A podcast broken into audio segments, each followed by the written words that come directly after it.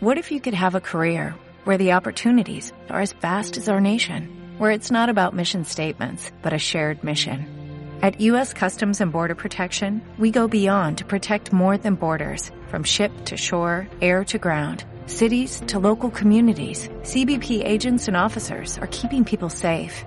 Join U.S. Customs and Border Protection and go beyond for something far greater than yourself. Learn more at Thank you.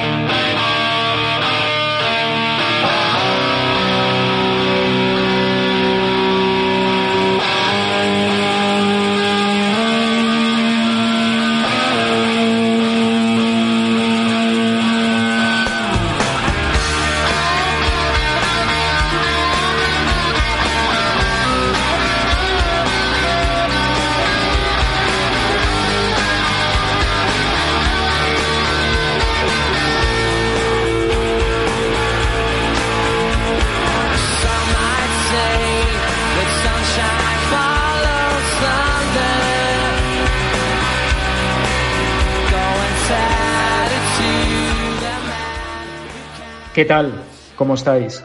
Bienvenidos a la quinta entrega de Eleven, el podcast semanal de Esfera, sobre actualidad balompédica. Antes de entrar en lo que será el análisis de 11 futbolistas que han destacado este fin de semana, me gustaría abrir el programa con varias reflexiones en relación a este clásico pandémico que pudimos ver el sábado. En primer lugar, quería hablar del VAR y del tema arbitral. Creo que el VAR es una herramienta que llega tarde, pero que hace más justo el fútbol. Por ende, no se debería cuestionar su implementación, aunque la misma acabe desnaturalizando el juego tal y como lo conocíamos. Errores los hay y los habrá. Polémicas y debates seguirán existiendo. Incluso es bueno que así sea. El VAR no hará que desaparezca la polémica. Al contrario, seguramente es gasolina para un fútbol en llamas. Partiendo de la premisa que el reglamento es el que es, el mayúsculo reto que tiene el fútbol actual es determinar hasta dónde llega la injerencia del VAR y cuánto recorrido tiene la llamada interpretación del colegiado. Sin definir bien esos dos parámetros, el VAR va a seguir ocasionando malestar, unas semanas a unos y otras semanas a otros. Dicho esto, el clásico nos enseñó también que el Real Madrid siempre vuelve, que Luka Modric sigue bailando a sus 35 años, que Sergio Ramos es un futbolista mayúsculo, a pesar de que tenga detractores que los tiene. Michael Laudrup afirmó tras su fichaje por los blancos que el Real Madrid tiene un don sobrenatural para ganar, que no sabía explicarlo, pero que era así. La afirmación del fino estilista danés sigue vigente 25 años después. El clásico nos enseñó también que Ronald Koeman demostró un atrevimiento notable al alinear de inicio a dos menores de edad como Pedri y Ansu Fati. Pero el partido evidenció también una, alarm una alarmante falta de cintura para gestionar los cambios. Del hecho que saliera el recluta Serginho Des y no otros a la palestra a valorar el clásico cuando lleva cuatro días en Barcelona, casi mejor que hablamos otro día. Pero vaya por delante que los brazaletes de capitán se deben ejercer 24/7, se deben dignificar y son algo más que levantar copas, estrechar la mano al rival o elegir lado de la moneda. Eso sí, hay vida más allá de Barça y Madrid, así que apriétate el cinturón que empezamos el Eleven.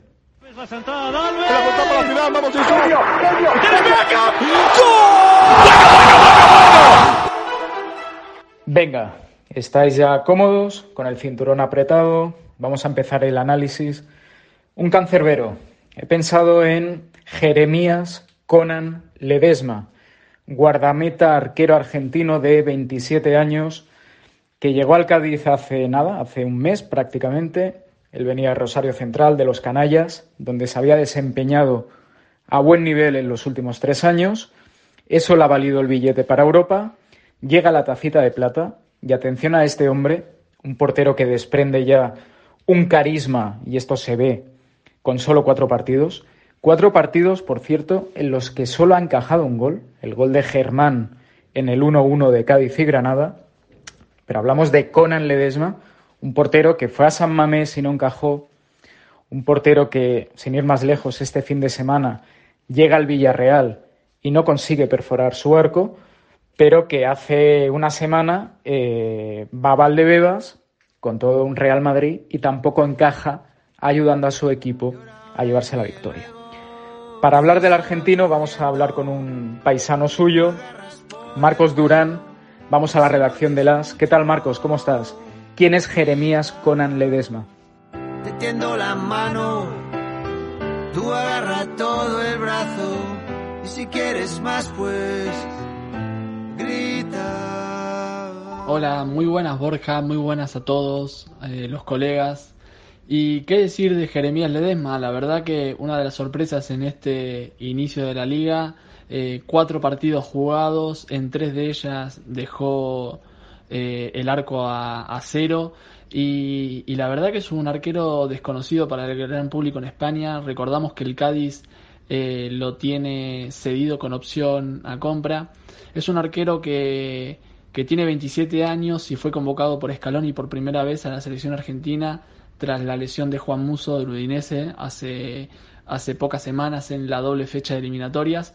Y es un arquero que nada más había tenido paso por Rosario Central, como decía antes, 27 años y nada más cuatro temporadas en, al máximo nivel ganador de la Copa Argentina en el año 2018, donde fue designado mejor arquero, pero, pero es un arquero que, que muchos eh, pueden ver que, que, no es muy académico, que tiene eh, gestos técnicos que son eh, un poco extraños, pero yo creo que, que le está dando al Cádiz y a la defensa mucha seguridad por arriba porque es un arquero que se atreve a salir, que se, atreve, se atreve a dominar el área chica y creo que eso es muy importante para un equipo que puede recibir eh, muchos balones aéreos como, como es el Cádiz, un equipo que, que no va a dominar tanto y encima está eh, resolviendo muy bien eh, las situaciones que tiene en contra abajo de los palos con atajadas un poco extrañas, hay veces que se tira más de la cuenta cuando no quizás no hace falta, pero pero está rindiendo bien. La verdad que, que el Cádiz está eh, sufriendo eh, muchos tiros, pero está, lo está solventando el arquero argentino. Y veremos, veremos cómo sigue eh, este arquero en la liga y, si, sus pasos en, en Europa hacen que sea un fijo para Scaloni o no en la selección. Así que nada, muchas gracias a todos. Hasta la próxima. Lo decíamos en la entradilla. El clásico dejó muchos nombres propios, muchas reflexiones, mucha polémica también. Y dentro de esos nombres propios eh, emerge con fuerza una vez más el de Sergio Ramos, el camero, 34 años, un hombre que no vamos a descubrir a estas alturas, pero que sin duda llama la atención cómo consigue mantenerse en primera línea mediática, eh, especialmente por su fútbol.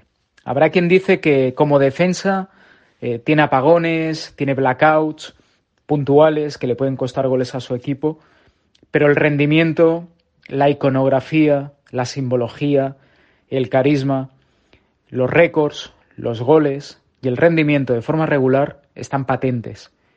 Y esta vez lo sufrió el Barça. Otra vez más lo volvió a sufrir el Barça. Sergio Ramos podrá ser cuestionado más o menos. Yo en lo personal no entiendo cómo hay gente que cuestiona futbolísticamente a Sergio Ramos no sé hasta qué punto irnos al otro extremo. France Football sacaba una encuesta en el día de ayer valorando si Sergio Ramos era el mejor defensa de la historia. Tampoco sé hasta qué punto eh, esto es tan así. Lo que es evidente que Sergio Ramos es un defensa descomunal. Para hablar de ello, voy a ir hasta Galicia para hablar con Sergio Vilariño. Un placer tener a Sergio aquí en estos lares. Sergio, qué decir a estas alturas de don Sergio Ramos. Cuando hablamos de Sergio Ramos lo estamos haciendo de un tipo que no deja indiferente a nadie. Mismamente con respecto al partido del sábado, unos hablan de un partido flojo y otros hablan de un partidazo. Eh, el Madrid llegaba muy tocado por los resultados de la última semana y aunque el Barcelona tampoco estuviese en modo Dream Team, eh, una derrota en el clásico podría haber hecho muchísimo daño al Madrid más a nivel social y, mediático que real, creo yo, porque yo pienso que la posición de Zidane es mucho más segura de lo que a mucha gente le gustaría. Eh, en todo caso, la vuelta de su capitán fue sin duda la mejor noticia del encuentro, junto con la actuación de Valverde. Ramos a día de hoy es el termómetro que marca la salud del Real Madrid. A pesar de partidos de dudoso nivel, como el del Cádiz la semana pasada, si Ramos estornuda, el Madrid enferma. Hablando del partido en sí, yo creo que en la primera parte la defensa del Madrid sufre porque la banda de Nacho está muy desprotegida, sobre todo si Asensio no colabora en defensa, y, la línea en general está mal, escalonada y parece que cada uno hace la, guerra por su cuenta. Lo que sí tiene claro el Barcelona es que prefiere que, el Madrid tenga su salida de balón desde los pies de Barán y no desde los de, Camas, eh, lo cual ya dice mucho de la aportación de Ramos en otro aspecto de juego que no sea puramente defensivo o su clásica aportación goleadora. Em, en la segunda parte la, cosa mejora y lo cierto es que, a modo de resumen, podemos decir que Ramos se vio superado o burlado en un par de ocasiones, pero más allá de eso fue el baluarte decisivo en la zona defensiva del Madrid. Y eso es especialmente importante cuando Casemiro no atraviesa una, una buena fase de juego. Lo cierto es que Ramos está en un momento de su carrera donde su mera presencia en el campo importa casi más que lo que hace en el campo. Eh, condiciona el partido, añade seguridad a todo su equipo, es un líder, hace mejor a Barán y no al revés, como hemos oído tantas veces. Eh, y luego está el tema de los penaltis. Si el día en que puso un Sputnik en órbita en aquella semis contra el Bayern nos dice que, que estábamos ante el que sería el lanzador de penaltis más fiable de los últimos años, pues nos hubiésemos echado unas risas, pero en esas estamos. Apueste contra Sergio Ramos bajo su propia responsabilidad. Seguimos avanzando, seguimos en la liga y seguimos en la liga para hablar de Germán, Germán Sánchez, el zaguero, el capo, el cacique de la defensa, de la defensa nazarí, un Granada que ganó en el campo del Getafe, con lo que ello supone, en un duelo seguramente entre iguales, salvando las distancias, dos equipos muy, muy parecidos, que no negocian el compromiso, que hacen un ejercicio constante del sudor, del esfuerzo y de la intensidad. Esta vez fue el equipo de Diego Martínez el que le metió mano al de Bordalas y Germán Sánchez volvió a estar ahí, una vez más. Un defensa muy infravalorado que lleva 14, 15, 18 meses a un nivel que, bueno, creo que merece cuanto menos una presencia en este programa. Para hablar de ello, voy a ir hasta Granada para hablar con, con Fran Martínez. Seguramente lo conocéis en Twitter, él tiene el nick La Liga en directo lleva haciendo muchos años un trabajo descomunal a nivel de información y recopilación de datos y quería darle presencia en este Eleven de hoy. ¿Qué tal, Fran? ¿Cómo estás? ¿Qué podemos decir de, del amigo Germán Sánchez? Bueno, uno de los jugadores más destacados de la, de la pasada jornada fue Germán Sánchez, el central del, del Granada de Diego Martínez.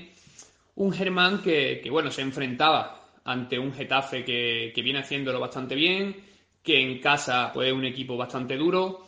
Un equipo que también utiliza pues bastante esos desplazamientos en largo, buscando a, Jaime Mata, sobre todo en esa segunda jugada que pueden utilizar tanto, tanto el Cucho como, como Ángel, pero principalmente en esos duelos aéreos eh, al que se medía un Jaime Mata que, va bastante bien por arriba.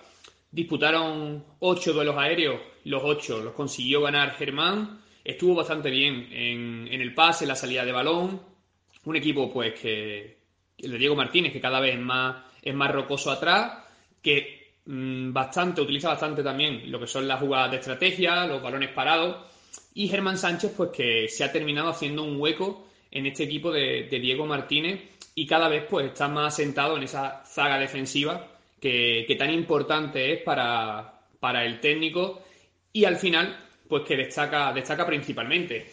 Germán llega, llega al Granada en 2017 en un equipo que, que acababa de descender de primera división a segunda división, después de haberlo hecho bastante mal en primera división, habían encajado hasta 82 goles durante toda la temporada, habían sido últimos clasificados en primera división, y el Granada desciende y, llega Germán Sánchez procedente del Tenerife. Un Germán Sánchez que, que, bueno, al principio le cuesta entrar en el 11, no termina, eh, digamos, de disputar tantos partidos con el equipo, pero ya a partir de la temporada 2018-2019, eh, que es la del ascenso, pues ahí ya principalmente eh, Germán Sánchez es el central titular del Granada y se consigue ese preciado ascenso a primera división. El año siguiente, que fue, que fue la pasada temporada, Germán fue de, los, de los jugadores que más partidos disputó y este año pues ya se, se terminó haciendo indiscutible. Como decimos, un, un Germán Sánchez que, que está muy bien en la zaga. El Granada, pues ya, ya suma 10 victorias en las últimas. En las últimas, los últimos 12 partidos que ha disputado, es decir, unos datos que han llevado a Granada a conseguir el mejor arranque de su historia en primera división.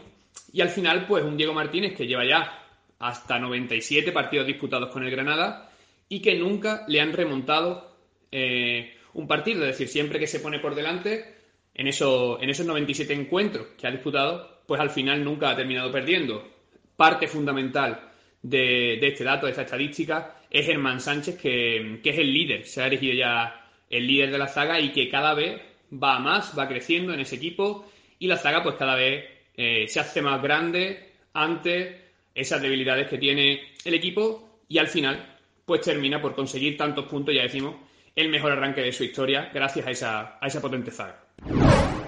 Vámonos ahora hasta Alemania, vamos hasta Leipzig eh, para hablar de Dayot Upamecano, el defensa central francés, que por cierto, este 27 de octubre, mañana, martes, cumplirá 22 años.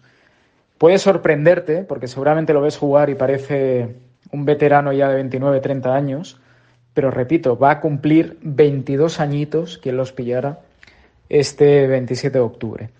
Upamecano ya lleva meses a gran nivel en Alemania, siendo un pilar dentro del sistema defensivo de Nagelsmann.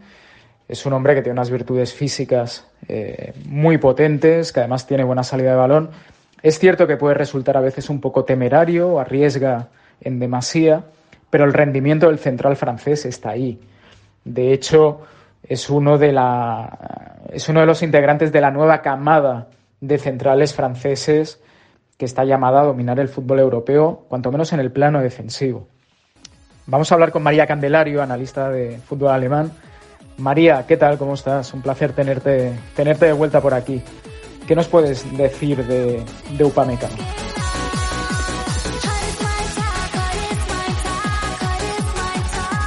Halo, Bruce, Borja.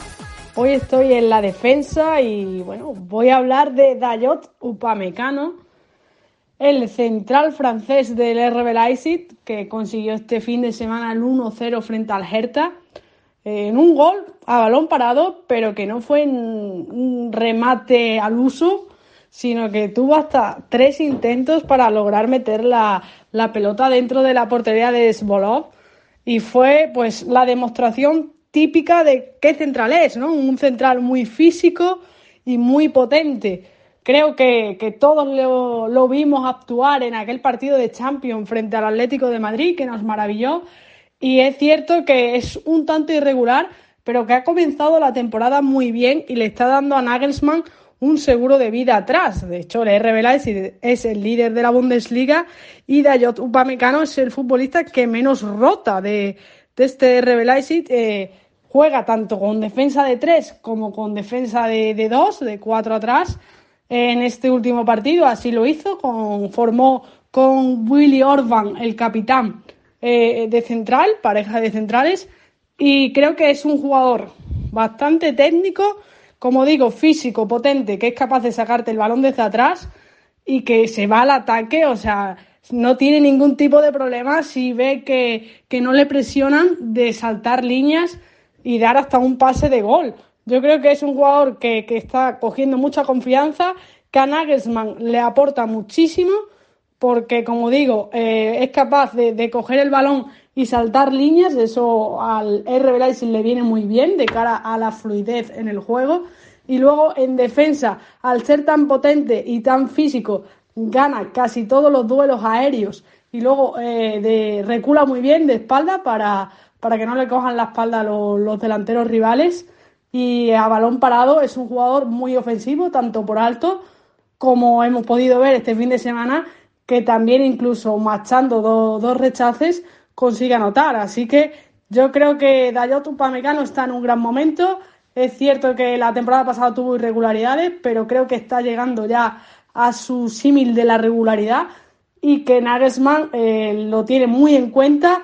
Es su jugador fetiche en defensa, así que le veremos, sin lugar a dudas, en Champions y en Bundesliga crecer sobremanera a Dayot Upamecano. Era, era obligado en este Eleven hablar de Osasuna.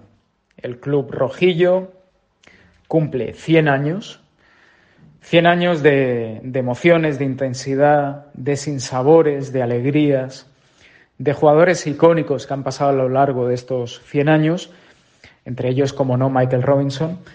Pero es que además Osasuna, el día de su centenario, estrenaba estadio, recibía al Athletic Club de Bilbao, ganaba 1-0 y el equipo de Yago Barrasate pues está séptimo, eh, rozando lo que serían posiciones europeas, cuando lo cierto es que el equipo Pamplonica tiene la plantilla que tiene.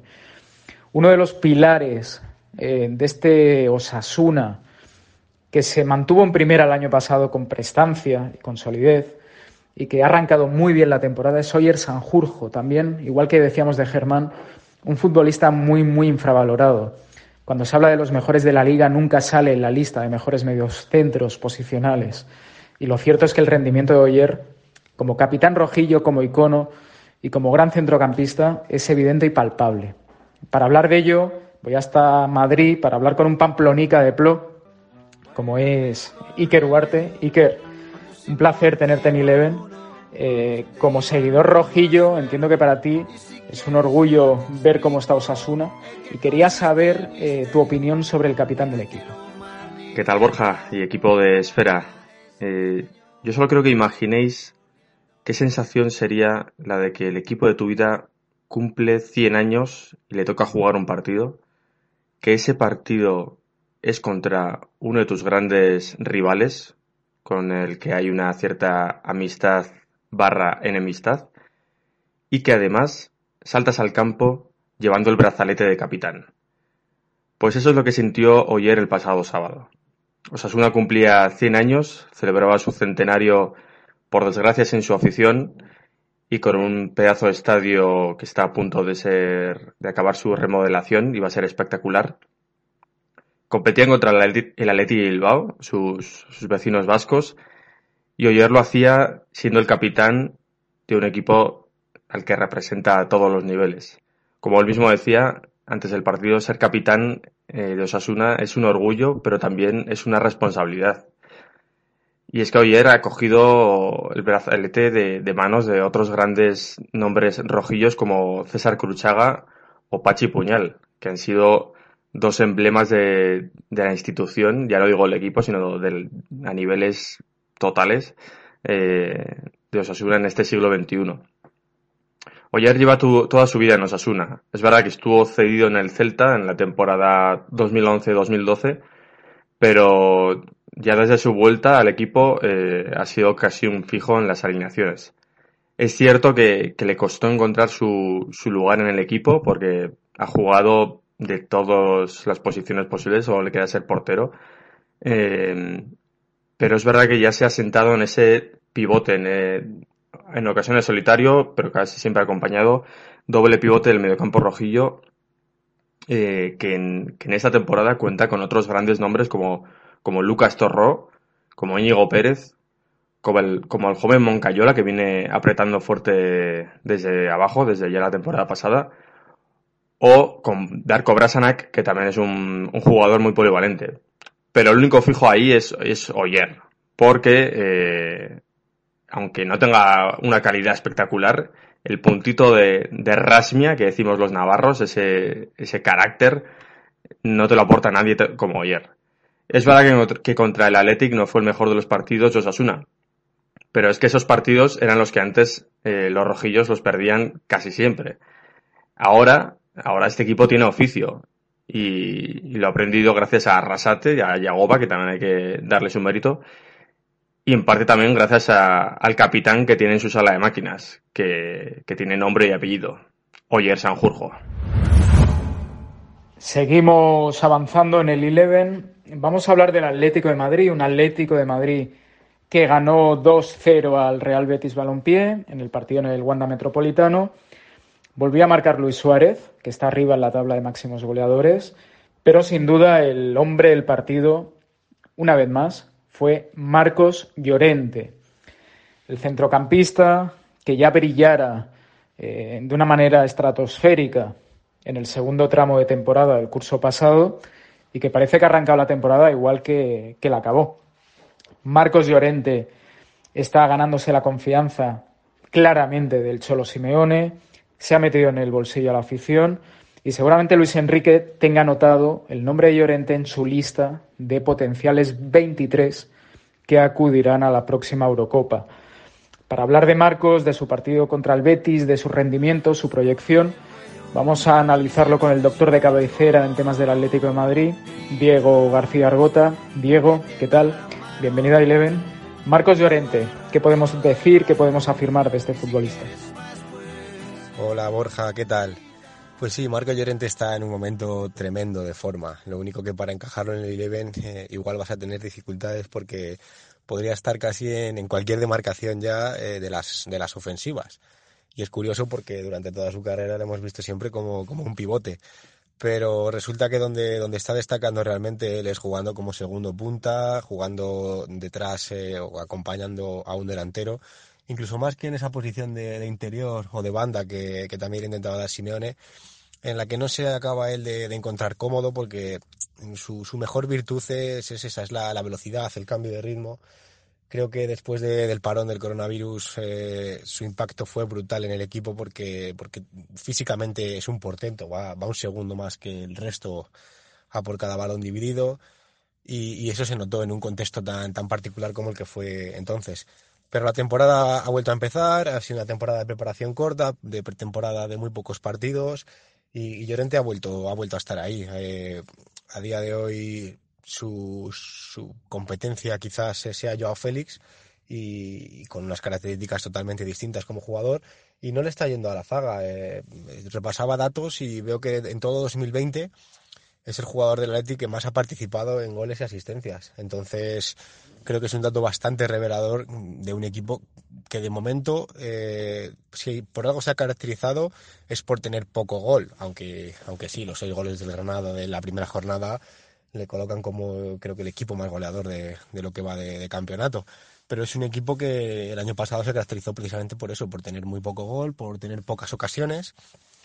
Y, creo que es de, valorar que un jugador como él, eh, a día de hoy, que se ha reconvertido de posición, eh, sea el, futbolista que más ha intervenido en, esa, en esa faceta.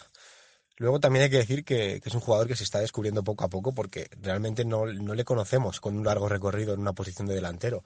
Eh, quizás por eso también sea él eh, un poco la, la bala del Atlético de Madrid sea esa imprevisibilidad, eh, hace, hace cosas que no, que no se espera quizás el que pueda hacer y que nadie le haya visto hacer hasta ahora, esos cambios de ritmo cuando parece que, que si cambias de ritmo no, no, te queda espacio en el campo o, te va a salir el portero y te va a llegar, te va a cortar el defensa el balón. Y él lo, lo está haciendo y le está saliendo muy bien, le está haciendo muy bien al Atlético de Madrid. Así que en, esa, en esas últimas eh, dos convocatorias de Luis Enrique, que parecía que podía entrar, que podía no entrar, ahora que el Atlético de Madrid no lleva ningún jugador con España, veremos si no, si no es Marco Llorente el, el próximo en acudir y vestir la camiseta de España. Pillamos la maleta, vamos corriendo hasta Barajas, pillamos un avión y aterrizamos en Florencia. ¿Por qué? Hay que hablar de la Fiore y en especial de Gaetano Castro Billy centrocampista talentoso, 23 años, que ya dejó cositas muy interesantes el año pasado y que este curso ha empezado a un nivel muy, muy bueno con la Viola, con la Fiore. Este fin de semana ganaron 3-2 a Udinese, dos goles y una asistencia de nuestro protagonista. Y para hablar del internacional eh, de la Churra, vamos a, vamos a hablar con Joel Sierra, uno de los doctores eh, doctorados, valga la redundancia, en temas de calcio en Esfera Sports. Eh, Joel, ¿qué tal? Bienvenido de nuevo. Analízame a este Gaetano Castrovilli, un futbolista que quien no vea regularmente el calcio le puede sorprender. ¿Quién es, qué está haciendo y hacia dónde va? Muy buenas, Borja, ¿qué tal? Había que hablar obligatoriamente de Gaetano Castrovilli después de marcar dos goles y dar una asistencia ante el Udinese y convertirse en el MVP de la pasada jornada en la Serie A sin discusión. Eh, después de erigirse el curso pasado como la gran revelación del calcio junto a otro futbolista que la está rompiendo actualmente como es Kulusevski, Castroville sigue creciendo sobre el terreno de juego y es ya definitivamente el líder de esta Fiorentina. Y digo definitivamente porque a mí ya me lo parecía durante la segunda mitad de la temporada pasada, incluso por delante de Chiesa. Al menos a nivel de juego, de sensaciones, de liderazgo desde la técnica, de expectación cuando recibía la pelota sobre que alguna cosa sorprendente o inesperada podía suceder en cualquier momento. Estamos hablando del segundo jugador que más regate realizó por partido en la pasada Serie A, por detrás de Jeremy Boga y por delante de un tal Fran Riveri. Con esto ya nos hacemos un poco la idea de la calidad, del tacto que tiene con la pelota en los pies en espacios reducidos y del tipo de jugador que es, en definitiva. Además está sabiendo aumentar su vertiente más productiva, que parecía que no tenía, al menos no a este ritmo tan pronunciado, y si lo mantiene, se convertirá en un centrocampista ofensivo todavía más determinante, no solo sobre el juego, sino también sobre el marcador. De hecho, ya ha superado sus cifras en cuanto a producción goleadora del curso anterior, con cuatro tantos y una asistencia en este inicio de temporada, lo que confirma que es un talento que sigue y sigue creciendo a pasos agigantados y que debe estar en la próxima Eurocopa con Mancini. Veremos si incluso como titular. En este sentido, leía el otro día, después del partido, un dato de los compañeros de Opta que confirmaba que Castrovilli era el primer jugador desde Giuseppe Rossi en 2013 que lograba marcar al menos en tres de las cinco primeras jornadas del campeonato para la Fiorentina. Que es un equipo que necesita tener precisamente este tipo de referentes, como era Alex del Villarreal, aunque después la inmensa mayoría de ellos acabe en la Juventus. Y, y Castro Billy también es un chico que sin necesidad de ser un canterano, porque se formó en el bar y lo, a Fiorentino lo ficha en 2017 para cederlo inmediatamente después, durante dos años, a, la Cremonese. Casa mucho con la tradición fiorentina de los Antonioni, los Rui Costa o los Borja Valero. Es un poco ese tipo de, de jugador. Yo no tengo ni, ningún tipo de duda sobre su nivel Además, me parece uno de los futbolistas más bonitos que se pueden ver en la actualidad en la Serie A. Lo que sí me deja dudas, y muchas, es el nivel colectivo de esta Fiorentina con Giacchini al mando, cuyas ideas, que se centran de forma habitual a lo largo de su carrera en el repliegue y la transición, parecen ir por un lado, y las características de su plantilla mucho más técnica de lo que está habituado a manejar el entrenador marquillano, y quizá la que más mm, técnica posee, valga la redundancia, en el centro del campo de toda la Serie A, van por otro. Em, lo que sí está sabiendo Giacchini hacer con Castrovilli, al menos, es darle las zonas del campo que más le gustan. Es decir, le está permitiendo partir desde el interior izquierdo, moverse por la media punta y establecerse a menudo en el pico del área para buscar la rosca desde fuera, el centro, para insertarse por cualquier resquicio hacia el interior del área con su excelente manejo de balón. Sin embargo, la Fiorentina no está sabiendo asentarse en ataques más elaborados que le hagan participar muchas más veces a Castrovilli, que es un futbolista que necesita el balón, obviamente. Apenas tocó 40 veces la pelota y dio 24 pases en su partido ante el Udinese. Números escasísimos para un talento como es él, a pesar de marcar un doblete y de dejar un pase de gol. Eh, es cierto que Castrovilli sabe dividir muy bien en conducción y comandar la transición ofensiva, que son conceptos que sí que casan con el fútbol de Iacchini, em, porque tiene, salvando obviamente las distancias, algunos de esos movimientos tan propios de Andrés Iniesta en ese slalom con la pelota pegada que siempre encontraba el espacio para avanzar hacia los últimos metros. Pero su visión de juego para filtrar el balón, su delicioso toque de rosca con la derecha, su influencia con el pase para progresar, para juntar el equipo, para sentarlo, su magnífico regate en corto y su gran manejo con ambas, piernas, obviamente aumentan su peligro y su sentido cuanto más tiempo pasen cerca del área rival y en campo contrario. Y eso es algo que, salvo sorpresa, Yakini no le va a poder dar. Y como curiosidad, ya para terminar, Borja, Castrovilli se formó como bailarín, estudió danza cuando era, cuando era un niño y un adolescente. Y es algo que logra transmitir cuando se mueve por el césped. A veces parece incluso que flota sobre él. Y mm, con esa capacidad que tiene para aguantar el cuerpo a cuerpo, para no desestabilizarse, que si la sumamos a su maravillosa calidad técnica, pues eso, lo que hemos estado hablando, lo convierte en uno de los centrocampistas más estimulantes de la Serie A y, como hemos dicho, en uno de los más estéticos, de los más disfrutables para sentarse en el sofá a observarlo simplemente. Así que desde aquí, humildemente, yo lanzo una campaña para que empecemos a llamarlo Castrovilli Elliot. Dicho queda. Un saludo. Dejamos una bella ciudad como es Firenze para ir a otra ciudad también francamente bella como es Lisboa el protagonista que obliga a tener que hacer este viaje es Pedro González, un centrocampista ofensivo del Sporting Club de Portugal, un chico muy joven que viene rebotado de una experiencia fallida en el Wolverhampton. Y para hablar de lo que ha hecho este fin de semana Pedro González y hacia dónde está encaminado esta criatura, vamos a hablar con José María Nolé, analista de cuestiones de fútbol portugués en Esfera Es una persona que lleva años de abnegación y de estudio quirúrgico del fútbol portugués. De hecho, tiene un portal, una web que yo recomiendo que se llama fútbolportuguésdesdeespaña.com. Eh, es partícipe y director del podcast Talento Luso y además me comenta por línea interna que en breve va a sacar con Libro Fútbol un libro sobre el fútbol de Portugal. Yo os recomiendo, si queréis saber poco, mucho o regular sobre cuestiones de fútbol luso, José Mariano es la persona. Después de esta entradilla es el peaje que tenemos que, que hacer aquí en, en Esfera para invitar a los colaboradores. ¿Qué tal, José María? Bienvenido, un placer. Pedro González, ¿qué ha hecho este chico?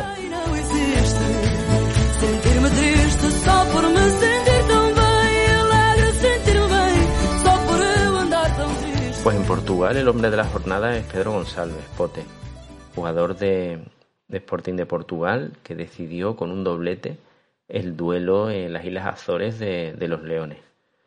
Fue un doblete que, llama mucho la atención porque marca dos goles con las zurdas siendo un jugador diestro.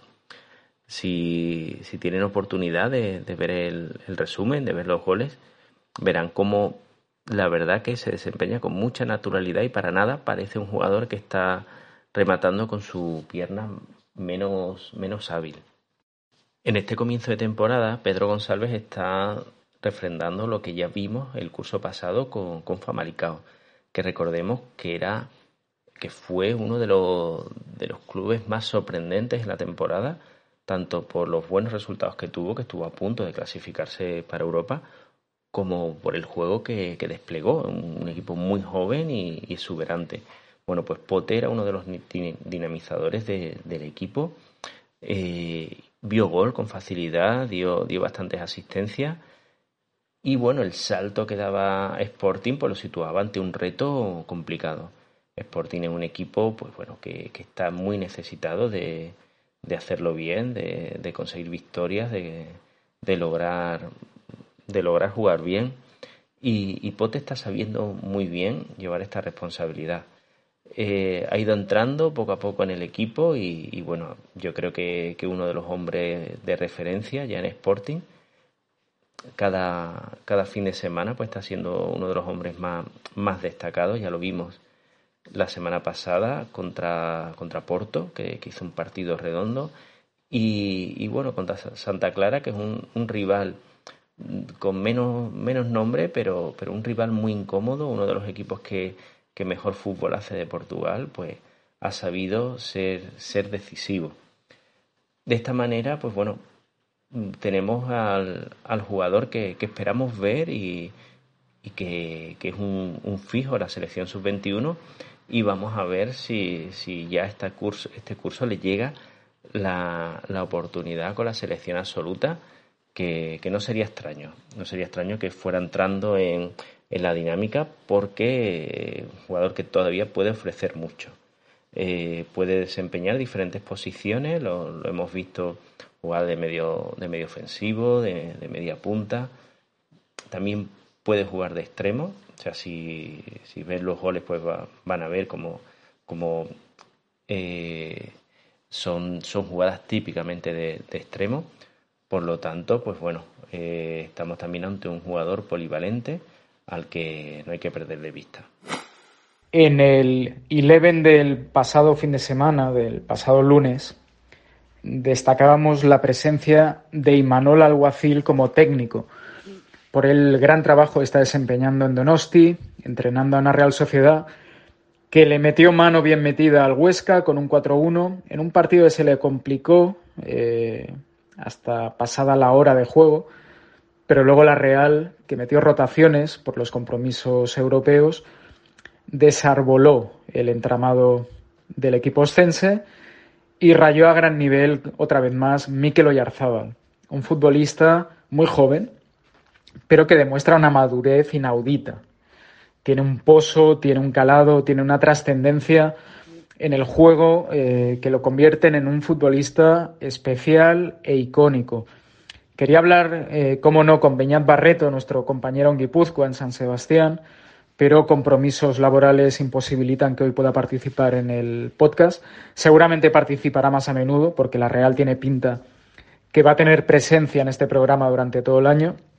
Así que ha acudido alguien de la casa, Adri Campmany, redactor multiusos, multitask en Esfera Sports.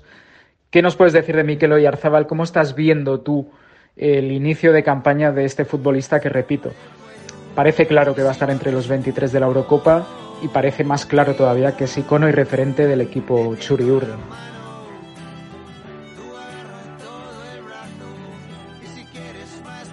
Hola Borja, pues sí, eh, vamos a hablar de Miklo Yarzábal. Este domingo se cumplían cinco años de su debut con el primer equipo de la Real y lo cierto es que no pudo celebrarlo de mejor manera, porque anotó dos goles que fueron fundamentales en la victoria de su equipo ante la Sociedad Deportiva Huesca. El primero para abrir la lata y desde el punto de penalti donde es sencillamente infalible, ya que ha anotado los 14 penaltis que ha lanzado como profesional, y el segundo para adelantar de nuevo a la Real en el marcador con un gran cabezazo. La gran actuación de Oyarzábal este fin de semana cierra un mes de octubre que ha sido espectacular para él. En la quinta jornada sumó un gol y una asistencia ante el Getafe, en la sexta jornada un gol y una asistencia ante el Betis y en esta séptima jornada dos goles eh, ante la Sociedad Deportiva Huesca. Y eso con su club, porque con la selección española también fue clave al anotar el gol del triunfante Suiza en la Nations League. El nivel de Oyarzábal es eh, una de las principales razones que explican el liderato de la Real Sociedad. En primer lugar, por lo que comentaba ahora, por lo decisivo que está siendo. Eh, solo hace falta ver los goles en los que ha estado involucrado en estas últimas jornadas. Pero también por todo lo que va más allá de los números. Oyarzábal aporta dinamismo, polivalencia en el frente de ataque, amenaza al espacio e incluso trabajo en la presión. Es, en definitiva, un futbolista básico en el estilo de juego de alguacil. Y, por supuesto, Oyarzábal destaca también por su carácter. Tiene tan solo 23 años y además de ser el capitán de la Real Sociedad, se nota que es el líder natural del equipo. Recalco esto último porque a veces una cosa no implica la otra. Y declaraciones como las que hizo ayer al terminar el partido demuestran que es un jugador sobre el que edificar un proyecto. La Real ganó 4 a 1, se puso líder en solitario, pero Oyarzábal fue autocrítico al reconocer que no podían salir como salieron en la segunda parte y que les empataran en menos de un minuto. Eso demuestra que tiene la cabeza bien amueblada y que es un jugador muy ambicioso. Así que el gran momento de Oyarzábal eh, es una gran noticia para la Real Sociedad, pero lo es también para la selección española. Una selección que no va sobrada de talento, de jugadores que marquen la diferencia en ataque. Así que si Oyarzábal continúa en esta línea, se antoja sin duda como un jugador que será clave en la Eurocopa de este próximo verano. Vamos ahora hasta Cerdeña, a su capital, a Cagliari para hablar de un atacante que está en un momento de forma excepcional. Estamos hablando de Gio Simeone, Giovanni Simeone, el hijo del Cholo, uno de ellos, que después de un paso de altibajos en Florencia parece que está encontrando una estabilidad eh, como delantero y sobre todo está encontrando un nivel prolífico de, realización que hace cuanto menos que la afición sarda esté ilusionada con este nuevo proyecto. Para hablar del hijo del Cholo, para hablar de Simeone, vamos a hablar con Enrique, Enrique Julián Gómez. Eh, Enrique, ¿qué está haciendo Gio? ¿Por qué parece que ahora encuentra un punto de regularidad y antes no lo tenía? ¿Crees que puede ser algo circunstancial, coyuntural? ¿O realmente crees que podemos ver una gran temporada del hijo del entrenador del Atlético de Madrid? Hola Borja, ¿qué tal estás? Eh, mira, eh, Giovanni Simeoni es claramente lo que se puede definir como un delantero de, rachas. Lo ha sido desde el primer año que, llegó a Italia. Es un jugador que alterna momentos en los que es capaz de anotar muchísimos goles concentrados en pocos partidos y muchas veces en partidos importantes con una precisión y una definición tremendas, con luego momentos peores y sequías que pueden durar incluso varios meses en los que, vamos, parece que tiene el punto de vira desviado y, la portería se la hace nana y el portero gigantesco. Y es algo que, ya te digo, ocurre desde que estaba en el Genoa, donde tuvo partidos maravillosos, como yo creo que seguramente el que explotó contra la Juventus con un doblete, para luego pasarse cuatro meses prácticamente sin anotar un solo gol. Simeone que se está destacando como un delantero bastante clásico de lo que ha sido un perfil que, que se ha visto mucho en la Serie A desde hace, vamos, desde, desde siempre, sobre todo a principios de, siglo, muy fuerte físicamente, muy generoso en el esfuerzo, voluntarioso, pero al que seguramente, y lo ha demostrado en, en los últimos años, eh, seguramente le faltan cualidades técnicas para llegar a triunfar en un grande. Y, por ejemplo, su fracaso en la Fiorentina eh, fue bastante rotundo, no solo por las cifras goleadoras, que también porque se esperaba bastante más, sino porque no fue capaz de dar ese salto que se esperaba en, su fútbol y en su capacidad de marcar y en su capacidad de aparecer en, los momentos decisivos de los partidos, que es lo que se esperaba básicamente la, la, la exigente afición viola. Y bueno, con el cambio de proyecto se tuvo que marchar y se fue al Cagliari, primero cedido y ahora contratado.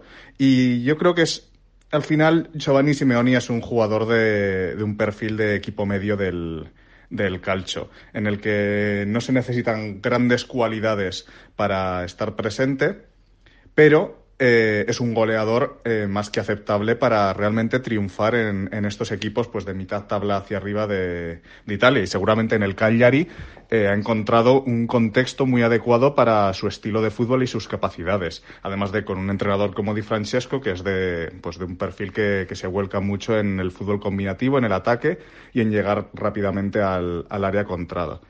Y claro, para un jugador como Simeone, que a lo que se le va a pedir y por lo que se le va a juzgar en equipos así es por marcar goles, creo que es un contexto que le viene muy bien y se nota.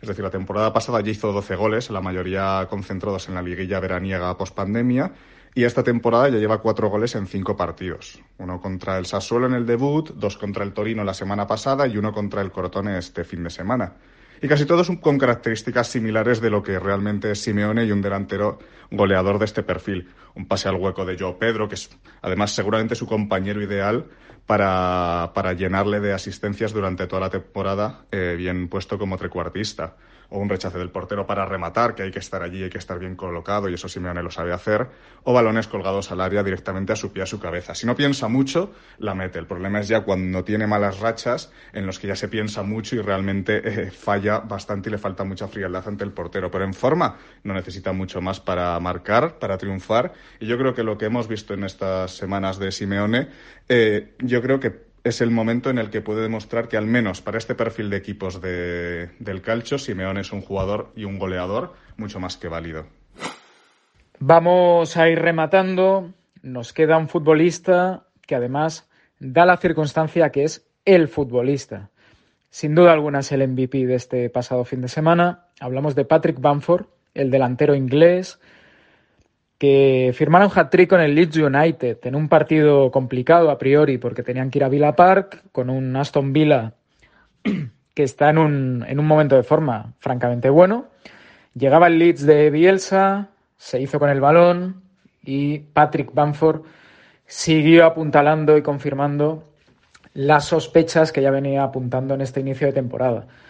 Es un delantero que ha tenido mucha inestabilidad, muchas cesiones, eh, que había muchas dudas sobre él, es un sospechoso habitual, por así decirlo, y parece que se está reivindicando a lo grande esta temporada.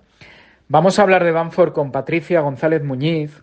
Ella vive en Ipswich, en Inglaterra, es gran amante y analista tanto de Championship como de Premier, hasta el punto que es un pilar básico dentro del podcast de la media inglesa. Nacho e Ilie ya saben a quién le encomiendan ciertas cosas. Patrick, Patrick Bamford, ¿qué podemos decir?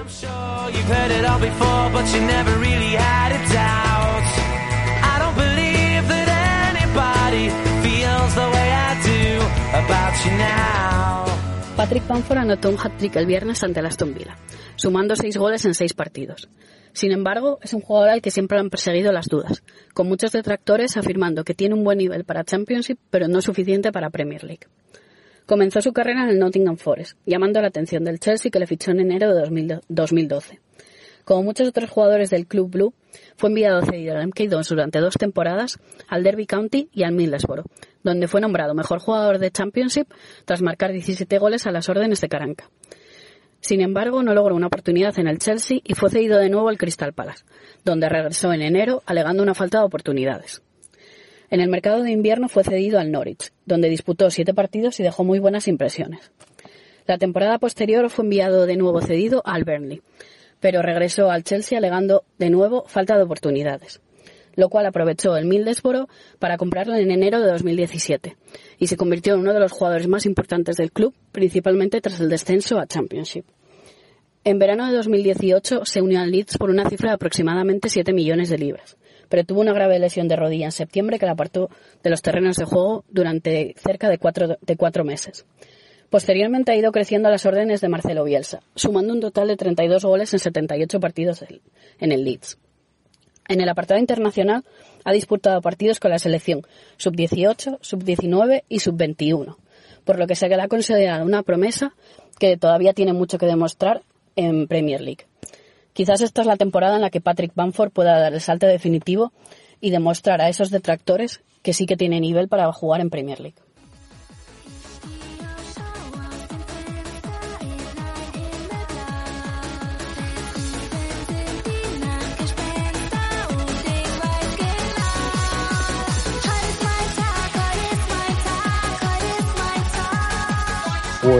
Ya hemos analizado debidamente en fondo y forma a los 11 integrantes del Eleven de este lunes y nos queda un entrenador. Mm, como entrenador de la jornada he designado a Julian Nagelsmann, el entrenador alemán, que tiene al Leipzig ahí arriba, lo tiene el líder de la Bundesliga, 13 puntos de 15, 4 victorias y solo un empate. Eh, en Champions en la primera jornada también ganaron debidamente gracias al, al doblete de Angeliño. Y hay que hablar de Nagelsmann eh, porque entiendo que es un entrenador que más allá del tema de la edad, es verdad que él, digamos, llega al primer plano mediático por ser el entrenador más joven en Bundesliga. Él se incorpora en diciembre del 2015 al Hoffenheim con solo 28 años. Imaginad por un momento lo que debe ser tener 28 años, entrar en un vestuario y dirigirte a futbolistas que son de tu quinta, incluso mayores que tú, para dirigirles en la élite balompédica que es la Bundesliga como una de las tres, cuatro grandes ligas de Europa. Nagelsmann, lo cierto es que él como futbolista eh, es un caso Álvaro Benito, él con 20 años tiene que dejar el fútbol por las lesiones. Es verdad que había llegado a un nivel mucho más bajo porque él solo llega, solo entre comillas, al segundo equipo del, del Múnich 1860 y también pasa por el segundo equipo del Augsburgo. Ahí las lesiones le, repito, le, le frustran la carrera. Empieza su carrera de entrenador, ingresa muy joven en el segundo equipo del Hoffenheim y, repito, con 28 años llega a la élite. Lo que ha pasado en estos cinco años, va a cumplir cinco años en banquillos de Bundesliga en diciembre, todo el mundo lo sabe. Levanta y cimenta un proyecto sólido en el Hoffenheim, eso le da cierta fama y cierto prestigio, se lo empiezan a rifar y llega al Leipzig, donde, repito, a día de hoy lo tiene líder y es un semifinalista vigente de la, de la Champions League. Más allá del tema de la juventud, repito, es un entrenador eh, muy pragmático, eh, muy innovador siempre plantea permutas, tira mucho de rotaciones.